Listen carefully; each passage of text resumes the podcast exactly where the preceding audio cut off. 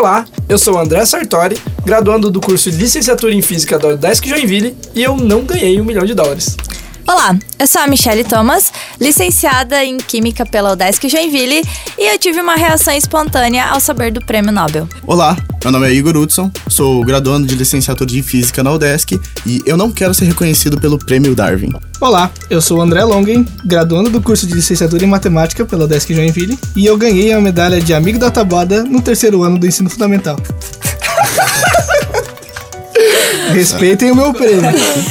Nós somos o Podcast Consciência, uma ação de extensão do programa Consciência Udesc Joinville. Se você quiser mandar alguma sugestão ou tema para ser discutido, pode entrar em contato pelo Instagram ou pelo Facebook no arroba Consciência Udesc. Hoje é o nosso primeiro podcast da história. O nosso tema de hoje que a gente quer trazer para vocês aí é sobre o Prêmio Nobel. Você está ouvindo o podcast Consciência. Só pra é, situar quem tá ouvindo o nosso programa, além de dos três aqui que estão compondo a nossa mesa, também existem aqui na nossa rádio o professor Carlos. Olá. E o, também o professor Luiz, né? Que ele acenou para vocês aqui. Pode acenar falando? Oi. Isso, ele assinou falando. E na parte de, de som aqui, também tem o nosso caro Alex Schneider, que, para quem não sabe, era quem editava os nossos programas do Música Consciência, que já vou fazer o um merchan, pode fazer o um merchan aqui, né? Oi? pra quem não sabe, era ele, pra quem é, e pra quem sabe, é, pra quem não sabe era ele, pra quem sabe também era ele. E fazendo o um merchan já do nosso outro programa, o Música Consciência, que também está no, no, no Spotify, mas Antes da gente falar um pouco, né, sobre o Prêmio Nobel, é importante a gente falar sobre como que ele surgiu, qual é a história e tudo mais. O Prêmio Nobel consiste em seis prêmios, que são internacionais e anuais, concedidos em várias categorias por instituições suecas e norueguesas, que têm o intuito de reconhecer pessoas ou instituições que realizaram pesquisas, descobertas ou contribuições notáveis para a humanidade no ano imediatamente anterior ou no curso de suas atividades. Basicamente, né, eu acho que o Prêmio Nobel é o sonho de todo mundo que está aqui nessa mesa. Tu quer ganhar um prêmio Nobel uma vez na vida, Michelle? Ah, eu quero. Mas acho que só vou ganhar quando tiver, sei lá, uns 100, 140 anos. Se ganhar, tipo, Igor, tu quer ganhar o prêmio Nobel? Eu quero, cara. Se fosse mais de um, eu ia gostar. E, e tu, André? Ah, é tipo, André, André várias, Long, né, várias pessoas já ganharam o prêmio Nobel e só eu que eu conheço tenho o prêmio de amigo da tapada. Cabe aí para vocês a reflexão de qual que é mais importante. O, o, prêmio Nobel ele surge a partir do cientista sueco Alfred Nobel, que estabeleceu o prêmio em 1895 nas categorias de química, literatura, paz, física e fisiologia ou medicina e foram concedidos pela primeira vez em 1901. Já em 1968, calma aí que o nome é difícil, Sveriges Hicksbank. Hicksbank, pela nossa cara Michelle, estabeleceu o prêmio de Ciências Econômicas em memória de Alfred Nobel, que, embora não seja um prêmio Nobel, tem sido comumente conhecido como o Prêmio Nobel de Economia. Ele é considerado amplamente como o mais prestigiado de todos os prêmios da, das áreas que a gente citou. E cada prêmio ele recebe uma medalha de ouro. Uh! Que é ouro mesmo, né? Que vale mais do que dinheiro. Ah, eu ia fazer essa piada. Putz. e, e, uma quantia em dinheiro que é decidida pela Fundação Nobel, que vem a partir aí do tanto do rendimento, da fortuna do, do Nobel, né? Quando ele morreu, rende isso no banco. E esse ano o prêmio foi em torno de 1 milhão e 110 mil dólares. Em reais. Quase nada, troco de bala. É, bem, bem tranquilo aí em reais, a gente tá falando aí de quase 5 milhões. Esse dinheiro nem existe. Nem existe isso. Ouve o que você tá falando. E vale lembrar, né, que o prêmio todo ano, ele é tendo aquela correçãozinha ali por causa dos, dos juros e etc e tal. Tá, mas e me diz uma coisa, como que o prêmio Nobel surgiu? Bom, isso, ô Igor, pode aí para nós. Então, André, é, o testamento fala o seguinte: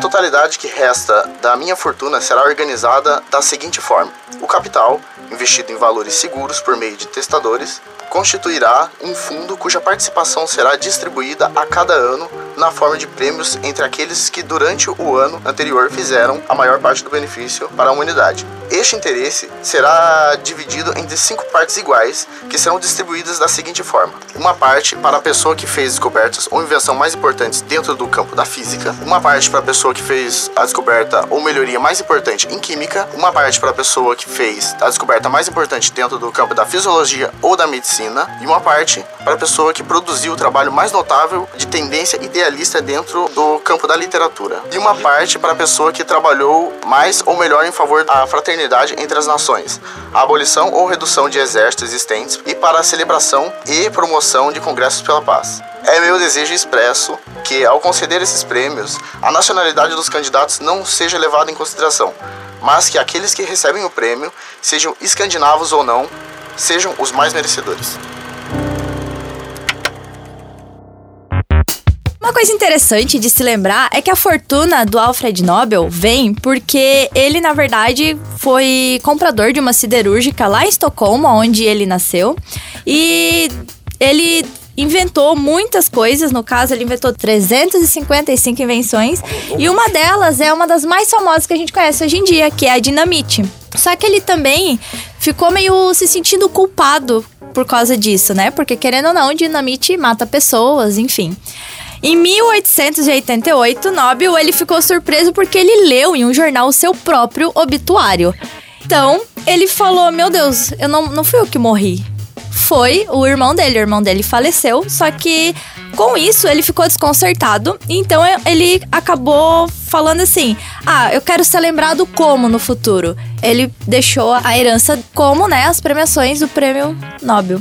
Eu não sei se vocês notaram, mas é, tem física, química, tem literatura, paz, fisiologia, mas não tem matemática temos aqui. Ô André, fala aí, fala aí por que, que não tem esse prêmio de matemática. É, então, André, dizem que. que dizem que uma das razões é, de Alfred Nobel não ter decidido atribuir um prêmio à matemática é, tem a ver com a mulher com que ele se relacionava na época. Não se sabe nem se ela é casada, amante ou companheira apenas dele teria traído ele com um matemático. Isso não passa de apenas rumores. Tá chovendo fake news. Talvez a especulação mais válida sobre o fato de não ter um Nobel para matemática seja o simples fato do Nobel, do Alfred Nobel, não dar importância à matemática, por ela não ser considerada uma ciência prática, na qual a humanidade não pudesse se beneficiar, que é o principal motivo da criação da Fundação Nobel. Podcast Consciência. Consciência falando na ordem aí dos prêmios que saíram primeiro, vamos começar com o prêmio Nobel de Física. O mais importante, né? Oh, oh. corajoso! Tá corajoso esse Igor. No dia 8 de outubro, que foi o anunciado o prêmio Nobel de Física, que foi dividido em três pesquisadores, todos da área de astronomia. O prêmio saiu mais ou menos em 9 milhões de coroas suecas, que dá 3 milhões e 700 mil reais. Mas, Igor, fala um pouco pra gente aí sobre como que foi, o que, que eles fizeram para merecer esse Nobel. Desses três físicos que ganharam o Nobel, o primeiro deles foi o James Peebles, que ficou com metade do prêmio, e ele é da área de cosmologia, né? O Peebles desenvolveu lá em 1960 o que hoje é a base da ideia que temos do universo. O modelo do Big Bang descreve como surgiu o universo. Conforme o tempo foi passando, o universo foi se expandindo. Entre mais ou menos 380 mil e 400 mil anos após o Big Bang, é, o universo estava emitindo o que chamamos de radiação cósmica de fundos, descoberta por Penzias e Wilson, é, premiados com 1978 com o Nobel. Porém, quem desenvolveu a estrutura teórica para a interpretação dos dados captados sobre essa radiação foi o Peebles. É, usando as ferramentas e cálculos teóricos, ele conseguiu obter alguns resultados principais. Esses resultados são divididos em três partes. O primeiro deles é que o universo é plano em sua geometria, então duas linhas paralelas no universo nunca irão se encontrar. Peraí, se o universo é plano. plano a Terra a te é, fica, fica, no ar. Fica, fica ficou. E, e, outra coisa, falou de linha paralela, eu lembrei de geometria analítica. E André, tem alguma colocação para falar? Quase reprovei. Boa. Eu acho Muito bom. comentário extremamente importante. Continua então, Igor. Depois comentário relevante. É, a segunda parte é que aproximadamente 5% da matéria do universo é ordinária. Sabe de nada, inocente. ordinária. 100% das matérias do curso de licenciatura são ordinárias. São ordinárias. E a terceira é que 26% da matéria é, do universo é escura e 69% é energia escura. É bom falar aí um pouco sobre que a gente não sabe o que é essa energia escura e essa matéria escura, né? É algo. Escuro. Que... Isso, é meio obscuro. Isso, é meio obscuro. É meio obscuro. Mas a gente não sabe o que é essa matéria ela é necessária porque fecha nas contas, né? Se você faz a conta, dá certo com ela ali. Então ela é necessária nas contas, porém. Eu ninguém sei sabe o que como ganhar um Nobel. É só tu botar uma luz em cima, daí ela não fica mais escura. Nossa! Bate palma também, Igor! Momento piada de Schrödinger, ela pode ou não ser ruim. Vocês sabem que existem duas explicações, uma longa e uma curta para a matéria escura, né? A explicação curta é não sei. A explicação longa é não sei. No, God! No, God, please, no! No! No! Nota-se que ela entrou na ruim. Agora, depois de observar. Depois de observada, ela colapsou para um estado e o estado é ruim. Desculpem a nossa falha. O Igor falou aí que foram três recebedores, um ganhou metade, então, pelas minhas contas, é, matemático me corrija se eu estou errado, mas sobraram mais um meio. Exatamente. Metade do prêmio. Que então, foi dividido. peraí, era matemático corrigido. É matemático, Igor? Eu não sou muito bom em matemática, não, pessoal. É por isso que tu tá fazendo, Sendo né? matemática, for Eu tô bom. tentando aprender agora. Então, eu vou, já que tu não sabe, o Igor sabe. Fala aí, Igor, quanto sobrou? Exatamente, sobrou metade do prêmio. É, essa, essa metade do prêmio foi dividida em outras duas metades, ou seja, um quarto pra cada. Você me corrige se eu estiver errado. Né? Aí, André, tá errado? Tá errado? Não. Não? Os outros dois físicos que ganharam é, foi o Michael Mayer e o Giger Kellogg's, que foram da área de exoplanetas. Em 1995, eles apresentaram um trabalho em uma conferência de astronomia em Florença, a descoberta de um planeta chamado 51 Pegasi B, que orbita a estrela 51 Pegasi, a 50 anos-luz da Terra, foi o primeiro exoplaneta descoberto orbitando uma estrela média, comparado com o nosso Sol e um... E ele foi também um dos primeiros exoplanetas a serem descobertos. Então, é bom só falar um pouquinho aqui rapidamente que exoplaneta é um planeta Exo. fo- exo. É, é, na verdade é Ah, É explicação. exo, exo, exo. Exoplaneta, depois da nossa explicação da Michelle, o exoplaneta é um planeta que fica fora do nosso sistema solar, que a gente consegue observar. Ele pode ou não é, ser um possível planeta habitável, mas no caso ele é um planeta que orbita outra estrela fora do sistema solar. Isso mostra muita coisa. Tem mais alguma coisa aí, Igor, que eles falaram? Bem, é, eles descobriram esse planeta utilizando uma técnica chamada velocidade radial, que é uma das maneiras mais comuns utilizadas na descoberta de novos astros, né? Utilizando o efeito Doppler. Fala de novo o nome? Efeito Doppler? Não. Doppler. Doppler. Doppler. Doppler. É, eles conseguem calcular a órbita feita pelo exoplaneta é, na estrela, vendo se ela está tendendo para o azul ou para o vermelho, conforme ela se afasta ou se aproxima do planeta. Falando sobre a importância da descoberta de novos planetas, né, os, os exoplanetas, é importante a gente falar que, sabendo um pouco mais sobre os outros planetas, a gente pode conhecer um pouco mais sobre nós mesmos, né, o nosso planeta Terra, sabendo como foi a formação, como que eles orbitam em torno do, das suas determinadas estrelas e quem sabe um dia, né, a gente não sabe, um dia a gente pode ir até outra estrela, não sei, acho que provavelmente a gente não vai estar vivo. A gente pode, eu não acho, Zorak, que a gente pode ir? Por, por que que não pode? Que é longe. Porto Alegre é longe. Eu pra ti, baixo astral. Vou pra Porto Alegre. Tchau. Então, Igor, é isso aí sobre o nosso Prêmio Nobel de Física? É isso aí. Então, o Prêmio Nobel de Física que saiu, só lembrando aí, né? Saiu no dia 8 de outubro e que foi concedido a três cientistas das áreas de astronomia. Michele, o que que saiu nesse Prêmio Nobel de Química? O que que foi? Nada. Não foi. Não, tô Não. O Nobel de Química, que saiu, se eu não me engano, dia 9 de outubro, né? Porque foi no dia posterior, no de Física, se eu não estou enganada. Foram para três cientistas que desenvolveram melhor a bateria que a gente chama hoje de íon lítio. Foram os cientistas John B. Goodenough, ele é bom o suficiente. Perdão. Foi o cientista Stanley Whittingham e o outro cientista é o senhor Akira Yoshino. Ele é um japonês. Japonês. Obviamente, um japonês, né, sempre faz alguma coisa que é impactante. Impactante. E japonesa. Japonês. Obrigada. Vale ressaltar também que o John B. Goodenough, ele foi o, até hoje, o homem mais velho a receber o prêmio Nobel. Ele tem 97 anos e ele ainda vai para a universidade trabalhar todos os dias.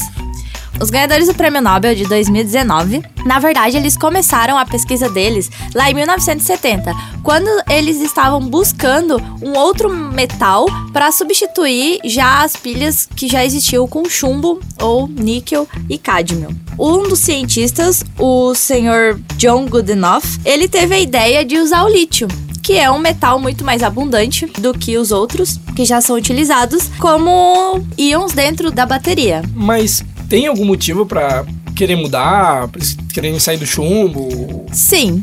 Um dos principais motivos, na verdade, é porque, primeiro, o chumbo ele é muito prejudicial para a saúde, o cádmio também ele é muito prejudicial, e porque eles descobriram que o lítio ele dava 4 volts de diferença de potencial, o que era maior do que as outras pilhas que chegava a 1,5 ou 2 volts. Isso é algo relevante. Pô, Diferença de potencial é físico, né, Igor? Exatamente. Isso aí é físico-químico. Vai lá. Físico-químico. Físico-químico. Ah.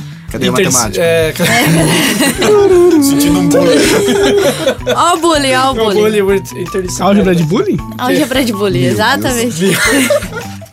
Tá aí a matemática? Tá aí, tá aí, ó, tá aí, tá aí, tá claro, tá Vocês claro. que não veem. Mas voltando ao assunto, aí, obviamente, o japonês, que o japonês sempre tem algum senhorzinho, igual meu orientador fala, tem um japonesinho que tá lá fazendo, né? Aquela coisa que ninguém mais vai fazer. Anime. Também pode ser. Eu ia falar outra coisa. O senhor Yoshino, ele teve a brilhante ideia de fazer essa bateria com os íons de lítio e com folhas de carbono. Então, basicamente, ele que desenvolveu as baterias que hoje é utilizada em todos os celulares, smartphones, tablets, é, qualquer coisa eletrônica que tem bateria, foi esse senhorzinho japonês que desenvolveu. Então ele é culpado pela bateria viciada, então. Descarregar três vezes por dia. Isso. Tem que carregar. Tem, tem gente no meu laboratório lá que ele chega no laboratório, tu acha que ele vai querer, sei lá, mexer em alguma coisa no laboratório? Não, ele quer uma tomada pra carregar o celular dele. Ah, lá no nosso laboratório Ele também. carrega cinco vezes ao dia. Que ao invés de não pode citar marcas aqui, mas tem umas marcas famosas aí que eles pagam 5 mil reais no celular. Dá três anos, tem que carregar oito vezes por dia. Tá mano. certa a indignação. Mas vai lá, segue aí o. Esse senhor japonês, ele fez basicamente uma coisa que eu descobri esses dias vendo um vídeo no YouTube. YouTube, YouTube. Que na verdade essa bateria, que normalmente são usadas nos celulares, ela é como se fosse um rolo de papel higiênico. a bela do avô. Ué, mas é verdade. Que ele. E se eu falar rolo Vamos de passar papel o celular. toalha? Joguei meu celular fora. Ué, não é uma boa analogia um rolo de papel higiênico? Voltando à analogia do papel higiênico, o que eu quis dizer é que é um- uma folha que ali dentro tem carbono e os íons de lítio e eles estão enrolados nele mesmo como se fosse um papel higiênico. Ah, tá. Fez Entendeu? sentido. fez agora sentido. faz sentido, agora Faz foi, sentido. agora foi melhor. Mas a gente falou, tu falou aí sobre a pilha de lítio, papel higiênico. Porém, ficou, assim, uma dúvida, porque eu lembro que no ensino médio, é, a gente estuda alguma coisa sobre pilhas. Aí tem A aquele negócio de Pilha de Daniel, que todo mundo tá Isso. acostumado a Cacho, calcular. onion e... Cate pro lado, onion pro Isso. outro, cato do Ninguém anodo. entende, tem a dona lá. Dona Por... É Dona Porca, né? Dona Porca. Não, Isso. não, não, que os professores, Os professores não, gostam, não gostam. de macetezinho. É. Mas fala um pouquinho então pra gente sobre o- essa história da pilha, porque não, a princípio, né, se já existe há tanto tempo, não deve ser algo tão recente assim. A pilha vem, na verdade, desde lá de 1600, quando o físico alemão Otto van Guericke idealiza a primeira máquina capaz de produzir eletricidade, né? Que era um globo de enxofre que gerava centelha. Centelha é aquelas faísquinhas que sai quando era friccionado. Então é tipo um gerador de Van de Graaff ou algo do gênero. É mais ou menos isso. Ah, agora eu entendi. Melhor comentário. Valeu, André. Pra explicar pro querido André, rapidamente, Michele, não perca o o foco, é, você pode arrancar elétrons de um material, ou seja, você pode gerar um- um- uma diferença de potencial em algum objeto através de, de atrito. né? Então você atrita, sei lá, o balão no cabelo, não sei se você já fez isso no, no ensino médio, o professor fica passando o balão no cabelo, ou a própria uh, chapinha, acontece isso às vezes. Então, essa, essa retirar elétrons através de, de atrito. Então, é isso que faz o Van de Graaff. Se eu me atritar com outra pessoa, sai elétrons dela. Então, pode sair dela de você. Ah, muito obrigada. De Era nada, só de essa nada. a É, dúvida. Se for um homem é eletron, se for menina é elatron. Vamos lá, Michele, segue. Voltando à história da pilha, também é composta por um cara chamado Luigi Galvani. Luigi! I'm Luigi, number one. Galvani tem a ver com... Galvanização, exatamente. Ah, tá, que então. também é um processo atribuído à química, né? Mas eu acho que isso fica para um próximo programa. Pode ser. O Luigi Galvani, ele descobriu que eletricidade poderia ser armazenada em músculos. Não sei se alguém já ouviu a história de rãs que estavam mortas e que tinham eletrodos nas suas patas. E Galvani percebeu que haviam reações químicas no corpo e que havia uma eh, geração de energia elétrica. Então ele pensou: hum, tem alguma coisa acontecendo aqui. Vou estudar e ver o que, que é. Um pouco depois teve um outro italiano que foi o Alessandro Volta, que ele foi o considerado grande pai e criador das pilhas elétricas, que eram as pilhas que eram utilizadas antigamente antes das pilhas íon-lítio. Após vários estudos, o Volta percebeu que os melhores componentes químicos, né, para produzir eletricidade eram o zinco e a prata.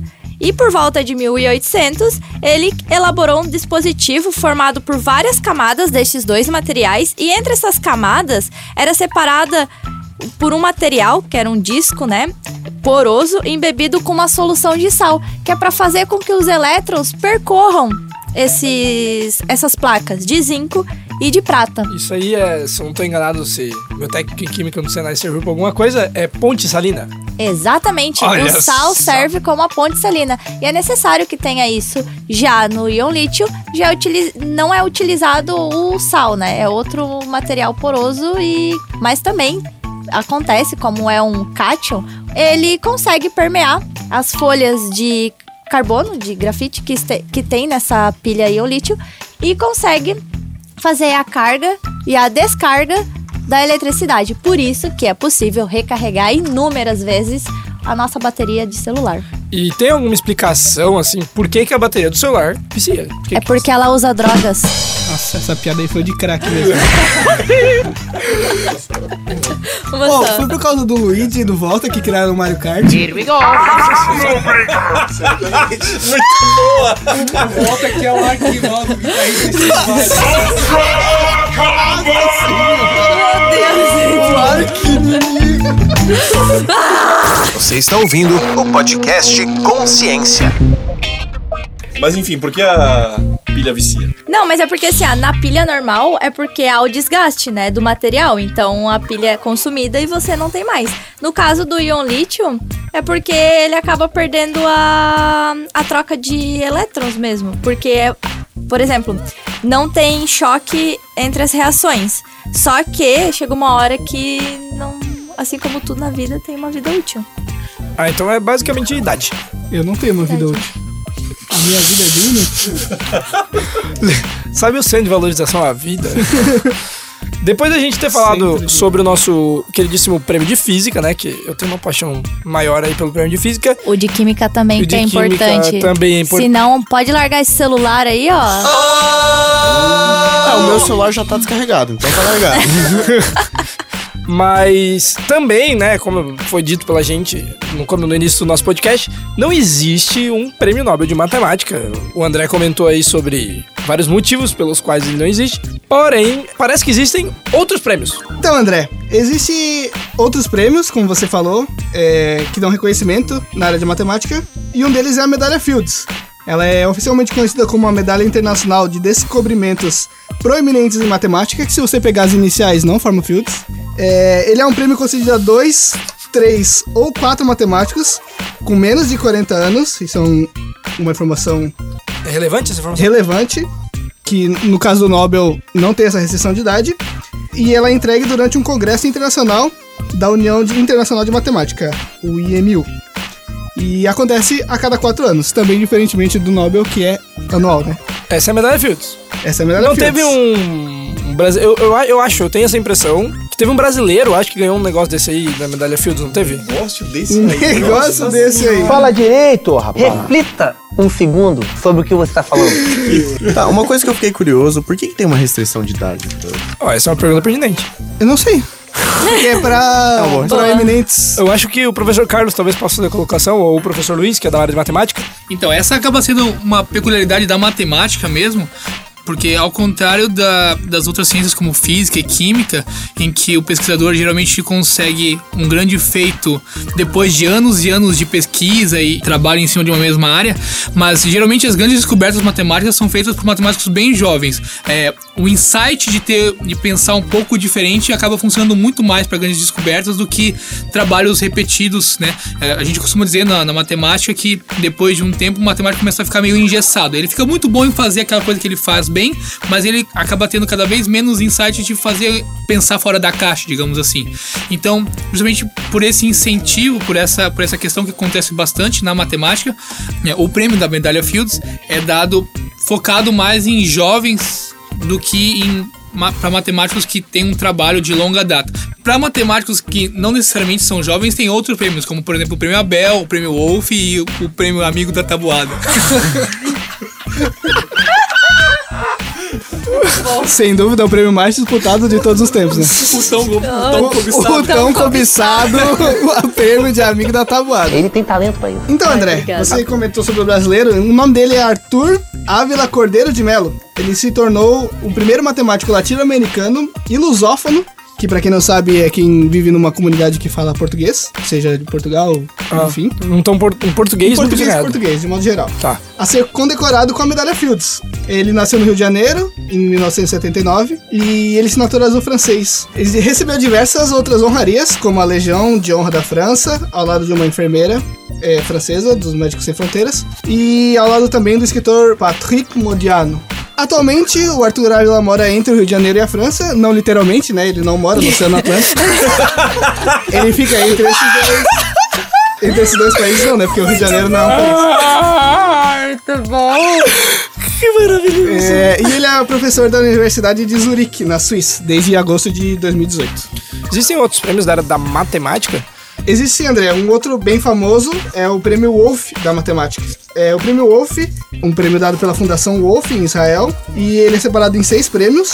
São eles agronomia, artes, física, medicina e química. E até o estabelecimento do prêmio Abel, que também é um, um prêmio é, relevante no, é, no âmbito da matemática, ele era o mais próximo que a gente tinha do prêmio Nobel. Porque, o, como eu falei antes, o- a medalha Fields ela é dada de 4 em 4 anos e com a restrição de idade de ter até 40 anos. O prêmio Abel e o prêmio Wolf não têm essas restrições, por isso que eles são, são mais próximos e equivalentes ao Nobel da Matemática do que a medalha Fields. É, e só um outro dado curioso é que sobre a medalha Wolf foram 62 vencedores até agora. O prêmio existe desde 1978. E como vocês podem ter notado, não são 62 anos é, desde lá, então alguns anos tiveram mais de um ganhador. E em seis anos, desde então, é, nos anos de 1991, 1998, 2004, 2009, 2011 e 2016, não houveram vencedores do prêmio Wolf.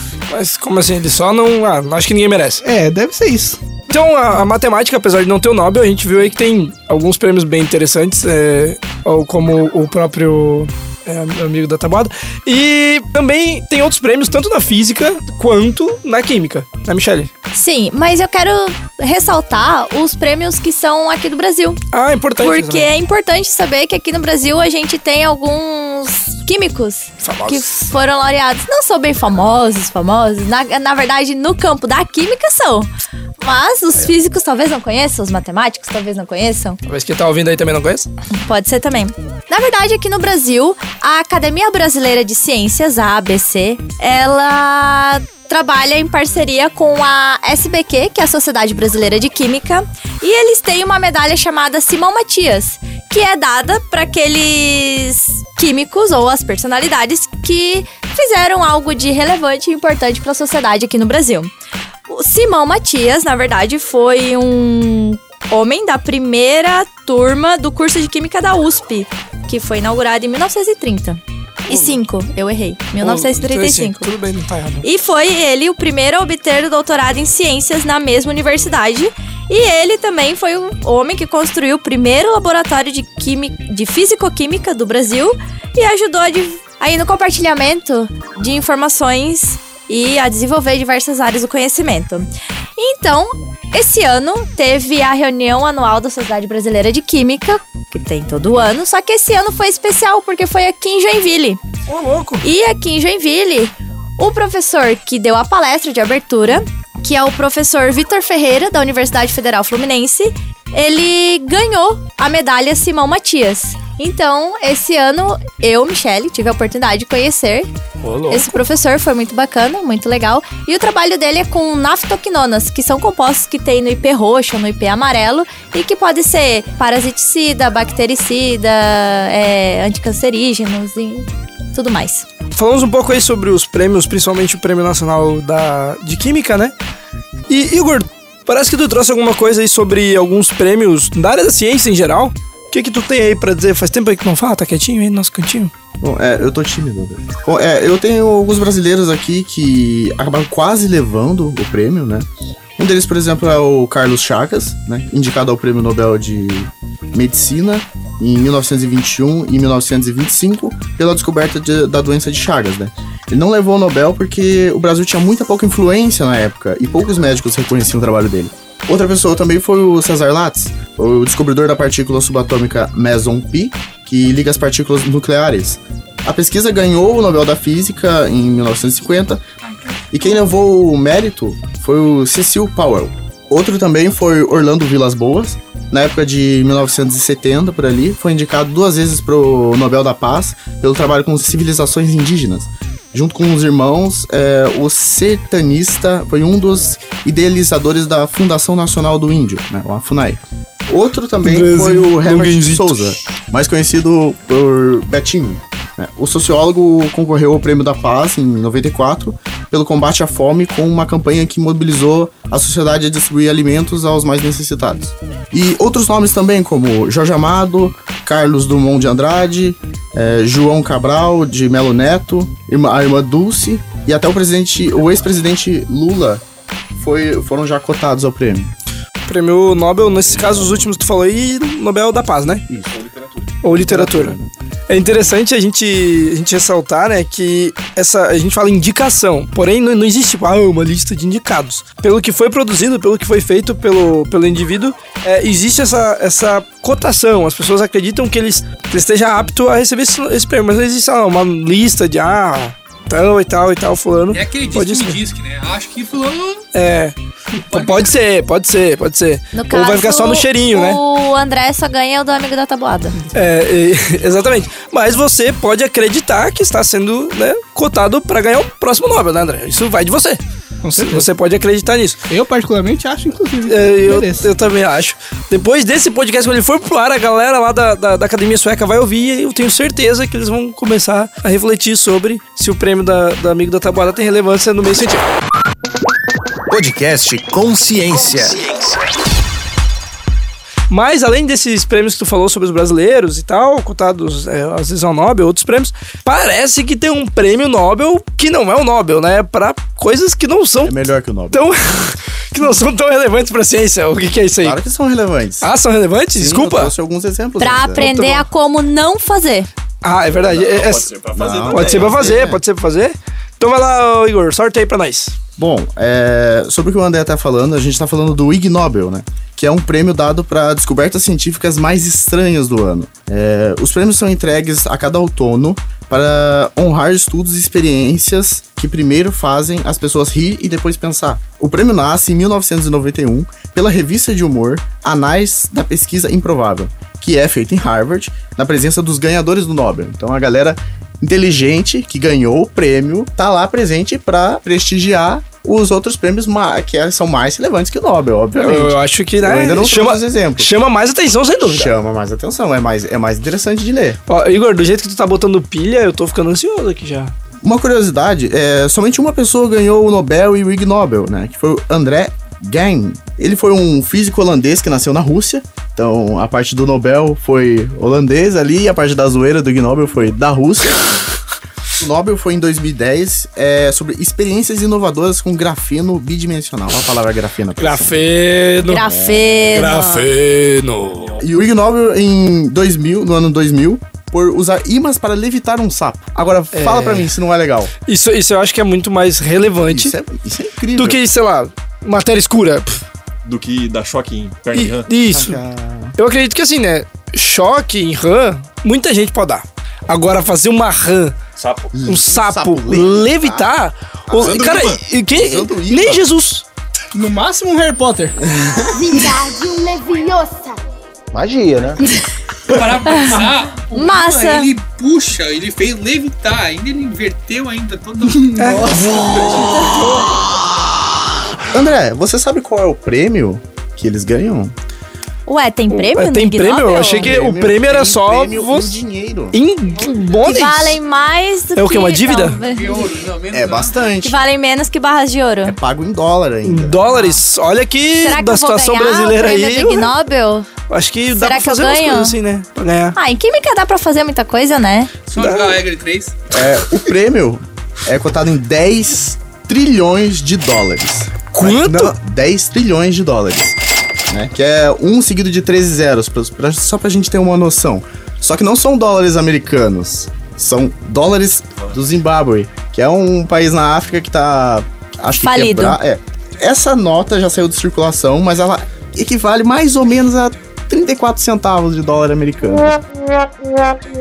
Isso que já é Um milhão de reais. o que já é quase 20 reais, né? Porque o, pela, pela, Pela cotação, Pela cotação do dólar. dólar, Porque do jeito que tá certeza. subindo até ser esse podcast, já tá uns 20 reais o dólar, né? Exatamente. Com certeza. É um bom prêmio, é um bom prêmio. É, essa nota, só por curiosidade, ela é a nota com maior valor já impressa na humanidade. Então, é, ela não é o que vale mais, porém ela é o que tem o maior número, né? 10 trilhões de dólares. É Sim. muita coisa. No, no final, da- eu não fiz a conversão, alguém faz essa conta aí, 0,34 vezes, vezes 3 trilhões. 4,80. Dá um real.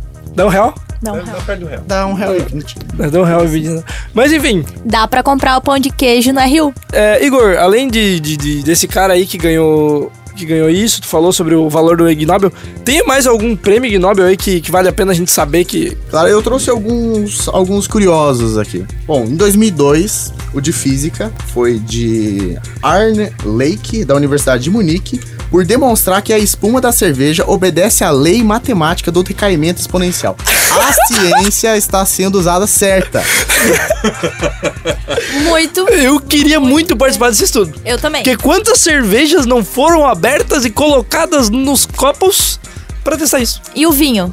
E o vinho? O que, que tem vinho? Não tem espuma no vinho. Tá, mas. nem pode usar vinho, tá? porque Mas, teve uma mulher que morreu ó, de vinho, pode- né? A gente pode fazer uma pesquisa. vinho branco. A gente pode pera, fazer pera, uma pera, pera, pesquisa. Tá no laboratório bebendo. Agora eu quero saber, qual foi a mulher que morreu de vinho branco? É, ela foi atravessar a rua e veio um carro e aí passou muito perto dela, mas daí ela foi pra frente e vinho branco. E aí. Bom, outro que eu trouxe também do- de 2003, também de física, que vários físicos aqui, eu não vou citar o nome, eles usaram uma análise de forças necessárias para arrastar uma ovelha sobre várias superfícies. Caramba! Pra quê? É um baita desperdício de ovelha, né? Porque Isso também. isso Quantas ovelhas foram gastas para fazer isso? Mas olha o direito dos animais aí, ó. Fica a dica, o pessoal do direito dos animais tá ouvindo nosso programa. Nenhuma ovelha se filho durante É, é, isso tá escrito lá? Não se pode dizer o mesmo sobre a superfície. 2014, também no de física, mediram a quantidade de atrito entre o sapato e uma casca de banana e entre a banana e o chão, Pra quando uma pessoa pisa na casca de banana e tá no Esses chão. eram viciados em pica-pau, né? Em todos estes anos nessa indústria vital, esta é a primeira vez que isso me acontece. Vale lembrar que o Ig Nobel não abrange só física, química, literatura, como o do Nobel mesmo. Eles até inventam. Eles inventam outras categorias. Então aqui a gente tem medicina, ensino de medicina, biologia, anatomia, engenharia, paz também. Ig Nobel de Paz. Ig Nobel de paz. Então eu quero ouvir um. Desse ano, é, também são dezenas de, de- de pessoas aqui trabalhando, mas eles tentaram medir o prazer de arranhar uma coceira, de se coçar. Ó, o de medicina foi por coletar evidências de que a pizza pode proteger contra doenças e morte, se for feita e consumida no. Mamma mia! O de anatomia foi por medirem a simetria da temperatura escrotal em carteiros franceses nus e vestidos. Agora assim, ó, tu, quero saber qual é o uniforme do carteiro. tu me pergunta por quê e eu te pergunto por que não. Foi importante você trazer isso aqui. Então, é, é que eu fico com uma dúvida nisso. É o seguinte: eu imagino eu tô lá na minha casa, sentadinho, vendo a minha televisão. Eu olho pro lado, tem um carteiro nu, nu, com um monte de. Oh, como é que eles mediram isso? Onde é que o carteiro botou a carteira? Engraçadinho, você tá muito metido, hein, Robin? É porque não era mais de um carteiro. Ele estava segurando nas mãos. Mas tu imagina ele vindo nu. E a minha dúvida: como que mediu isso aí? Então, o estudo concluiu que há sim uma diferença de temperatura entre o testículo direito e esquerdo. né? Foram analisados 11 funcionários do correio trabalhando em pé por 90 minutos. Nus. E 11 motoristas de ônibus trabalhando sentados por 90 minutos. Você está ouvindo o podcast Consciência.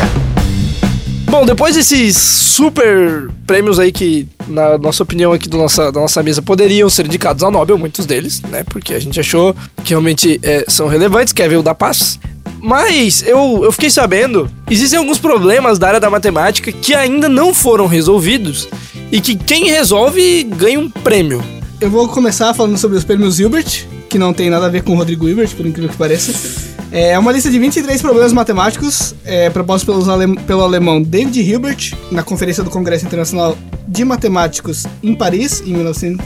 E nessa lista, 14 desses problemas já foram resolvidos, 4 estão em abertos, 3 foram parcialmente resolvidos, um é considerado não matemático e o outro é considerado vago demais. O que seria parcialmente resolvido? É. O cara acabou grafite, talvez. Geralmente é uma coisa assim, ah, fazer alguma coisa pra todos os espaços de tal. De, com tal car- ele fez característica. Ele alguns fez pra alguns deles, pra alguns não se tem conclusão, assim. Então. E também tem os problemas do milênio, que são sete problemas. E diferentemente do- dos problemas de Hilbert, esse tem um prêmio além da, do reconhecimento do Hilbert. Onde o, o, o prêmio do, para resolver um problema dos 3 23 problemas de Hilbert era apenas o reconhecimento do, do Hilbert. Os problemas do milênio é, são sete problemas matemáticos estabelecidos pelo Instituto Clay de Matemática. Quem resolver alguns desses, pro- algum desses problemas ganha a bagatela de um milhão de dólares. Que convertido on- hoje de manhã para 4 milhões e 34 mil e 500 reais. Atualmente apenas um desses problemas, desses sete problemas do milênio, foram é, resolvidos. E é a conjectura de Poincare, que foi resolvida em 2010 pelo matemático russo Grigory Perelman, que, por incrível que pareça, ele recusou o prêmio de um milhão de, de dólares e também recusou a medalha Fields, que ele receberia em 2006. Por que, que ele. Ele falou que apenas saber que a solução que ele propôs já estava correta já era o suficiente para ele e que ele não, não queria receber nem a medalha Fields e nem o dinheiro, nem o prêmio em dinheiro de um milhão de dólares. É, além de, de- desses prêmios aí, desses desafios da matemática, também parece que tu trouxe alguma coisa aí sobre um prêmio dedicado para as mulheres, é isso mesmo? Exatamente, é o prêmio L'Oreal e não é porque elas fizeram shampoo. É porque a L'Oreal patrocina, mas esse prêmio, na verdade, tem parceria com a Unesco. e esse prêmio é dedicado apenas para as mulheres na ciência. E em 2019 Este ano. foi dado para sete brasileiras. Ô, louco. Ah, é mais de uma E- pessoa que ganha o prêmio, então. Sim, sim. Essa foi a 14 edição e são mais pessoas que ganham o prêmio. Entendi. E é uma bolsa auxílio, é o prêmio, né, de 50 mil para que essas mulheres possam continuar desenvolvendo seus estudos, suas pesquisas. Então eu trouxe aqui o nome das meninas e o que elas fizeram bem sucintamente, né, para Uhum. explicar. Só queria deixar marcado que esse ano ele esse prêmio ele recebeu 508 inscrições de mulheres de mais de 20 universidades do país inteiro. E é composto por o júri que analisa essas, esses trabalhos, é composto por 16 cientistas de diversas áreas. Então tem a área de biologia, astronomia, química e outras que selecionou as ganhadoras. Bem, na classe de Ciências da Vida, temos a Adriana Folador, que ela é biomédica da Universidade Federal do Pará, e ela pesquisa a disseminação de bactérias resistentes a antibióticos em diferentes ambientes na Amazônia. Bem Específico, legal, né? bem... Bem- específico, é, bem regional. A Josiane Budni, é neurocientista da Universidade Extremo Sul Catarinense e ela realiza trabalho para testar uma alternativa terapêutica contra os distúrbios do sono que pode ocasionar perdas cognitivas e que levam à doença de Alzheimer. Nas ciências matemáticas, nós temos a Jaqueline Mesquita, que ela é matemática da UNB, Universidade de Brasília, e ela pretende pesquisar fenômenos que envolvam retardamento, que é a demora de um certo tempo entre causa e efeito, que é um novo campo na área matemática. Na área de física, como temos físicos aqui, né mesmo? Uhul. Marina Trevisan, ela é astrofísica pela Universidade Federal do Rio Grande do Sul e estuda a evolução de galáxias, com foco na compreensão da formação e morte de estrelas. Ô, Quase aquilo que o nosso ganhador do Prêmio Nobel estuda, certo? Mas eu achei bem interessante porque, para quem não sabe, é, talvez seja uma, uma informação pertinente, é que a Universidade Federal do Rio Grande do Sul, né, ou a URGS, como é conhecida, ela é referência no Brasil inteiro na área de astronomia, né? Então, eu que já tive a possibilidade de fazer a matéria de astronomia na faculdade, a gente vê basicamente o curso de astronomia básico oferecido por eles. Então, eles são referência e é muito bom a a gente ver uma mulher de lá sendo referência. E uma curiosidade é que tu sabe por que, que não dá pra ouvir daqui da Terra o sol falar miau miau? Porque é astronomia. Boa, ó a informação aí.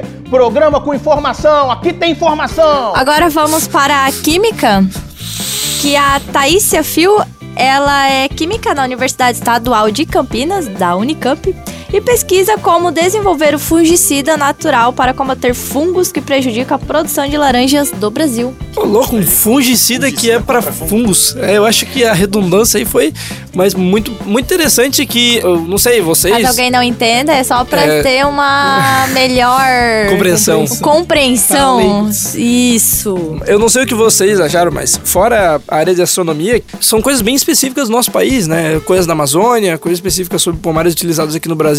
Então acho que essas pesquisas focadas aqui no nosso país é algo que deve ser realmente valorizado, né? Ah, lembrando também que, aliás, a maior parte das premiações dada no Nobel foram sempre para homens, teve poucas mulheres que ganharam o prêmio. Na verdade, esse ano uma economista ganhou, que é a Esther Duflo, se eu não me engano. Ela foi a mulher mais nova a ganhar o prêmio Nobel, enquanto o John B. Goodenough foi o mais velho. Então, no mesmo ano, nós tivemos premiações do mais velho e do mais, é, mais novo, né? Foi bem característico. Bem interessante. Pra fechar o nosso, nosso podcast de hoje, o, o Igor parece que tinha mais alguma coisa, né, Igor? Às vezes tu some e aparece de nada, tu fica. coisas estranhas. Isso, tu fica quietinho ali, prepara e daqui a pouco puf, solta um. Eu ia fazer um comentário, porque no começo eu falei que o meu sonho era não ganhar o prêmio Darwin. É verdade, a gente.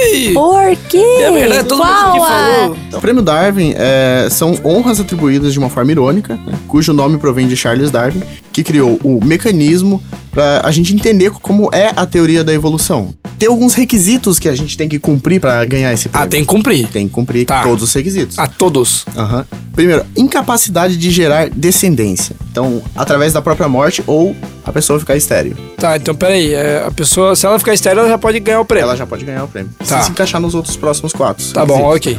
Também tem que cumprir é, o requisito de excelência. Então, de forma sensacional e estúpida com que comete o erro. Incrível desuso da lógica e da razão. Tá. Tem que fazer Uma coisa muito uma idiota. cagada. Estupidamente ruim. Isso. cagada. Então ele tem que fazer uma cagada extremamente grande. Mas só se for no dia sim. Eu não acredito no que eu ouvi. Não acredito no que eu ouvi. Não pode ser verdade isso que eu escutei agora. Outro requisito também é a autoseleção. Causa o desastre por si mesmo, com mérito incondicionavelmente individual. Não entendi. Não entendi essa também. A pessoa tem que fazer a cagada sozinha. Ah, tá, entendi. Ah, é não levar os amiguinhos Ela- juntos. juntos. é, Ah, não, tá. não Entendi. pode ser outra pessoa que tem que fazer a, a- Coisa, tem que ser ele. O, o erro, né? Tem que ser o cara tem que errar. O quarto requisito é a maturidade. Então o indivíduo deve estar em total uso de suas capacidades mentais e físicas, deve possuir a capacidade de julgamento e de raciocínio. O último requisito é a veracidade, então o evento tem que ser verificável, não pode ser uma lenda urbana, não pode ser uma história. Tem que ser realmente provado que aquilo aconteceu. Eu tenho alguns, alguns exemplos, né? Trouxe seis exemplos. A gente tem um exemplo do peixe letal. Tem um, um jovem, jovem Michael, que se empolgou na presença de uns amigos depois de visitar a casa de um deles. E lá o, o dono da casa mostrou um peixinho que ele tinha no aquário, né? Esse peixinho ele tinha acabado comendo os outros bichos do aquário. E daí o Michael, então, muito empolgado, decidiu dar uma lição no peixe. E ele decidiu comer o peixe vivo. Porém, quando ele comeu, ele se engasgou. E ele morreu. Ai, que burrinho! Tem um outro também de três terroristas que não tiveram aula de geografia. Como assim não tiveram Três aula terroristas palestinos iriam explodir um carro-bomba em duas cidades do- de Israel. Porém, eles esqueceram que a cidade tinha entrado em horário de verão. Então, o carro acabou explodindo uma hora antes do combinado. Os três acabaram morrendo. Que burro, dá zero pra ele. Eu, eu- eu não, eu- eu não devia estar rindo, porque realmente morreram três, eh, morreram três pessoas. Mas, é, terroristas. Não era gente. Tem um outro também, que é sobre roleta russa. Alguém já ouviu falar em roleta russa? já, já Na é. Rússia também é Isso. como Como roleta, né? roleta, Isso, exatamente. é. Bom, é, na verdade foi um jovem americano de 19 anos. Ele decidiu brincar de roleta russa, só que eu acho que ele esqueceu que ele tava com uma pistola semiautomática. que burro, dá zero pra ele. Tem outro também que é um presidiário que, depois de um mau comportamento, acabou sendo preso numa sala acolchoada, né?